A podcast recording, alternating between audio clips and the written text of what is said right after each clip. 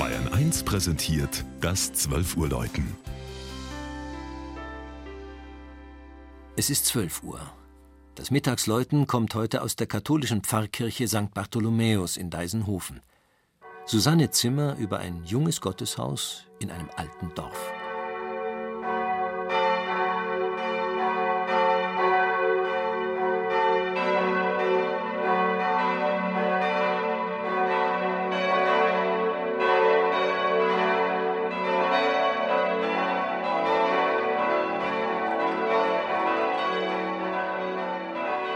Hoch ragt er auf, steht stolz in Distanz zum Kirchenschiff und blickt auf weite, unbebaute Felder.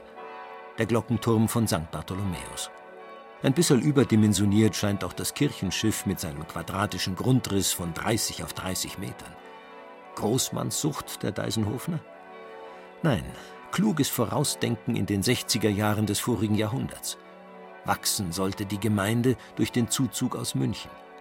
Doch die Gemeindeväter verboten die geplanten Hochhäuser kurzerhand, und so blieb es bis heute großteils grün rund um die Kirche.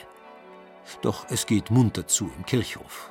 Die Schule und vor allem der Kindergarten in enger Nachbarschaft sind das Lebenselixier der jungen Kirchengemeinde. Die enge Verbindung zeigt schon der Turm, der näher dort als bei seiner Kirche steht. Das altehrwürdige Dorf Deisenhofen, in einer Schenkung an das Kloster Tegernsee im Jahr 1068 zum ersten Mal erwähnt, bekommt erst so spät eine eigene Kirche. Der Grund? Konkurrenz in der Nachbarschaft. Die romanische Wehrkirche Oberhaching fungierte bereits seit etwa 750 nach Christus als Seelsorgemittelpunkt der gesamten Gegend. Erst unter der Ägide ihres ersten Pfarrers machten sich die Deisenhofner selbstständig. Zunächst war da nur ein Zelt, dem Zirkus abgeschaut, als Übergangslösung, bis 1966 der Grundstein der Kirche gelegt werden konnte. Der Raum ist licht und hell, getragen von zwölf schlanken Pfeilern, Naturstein, weiß und helles Grau. Nichts ist überladen, sogar die Farben der Wandgemälde nehmen sich zurück. Die fünf Glocken im Turm wurden 1973 in Heidelberg gegossen, in der Nachfolge des berühmten deutschen Glockengießers Friedrich Wilhelm Schilling.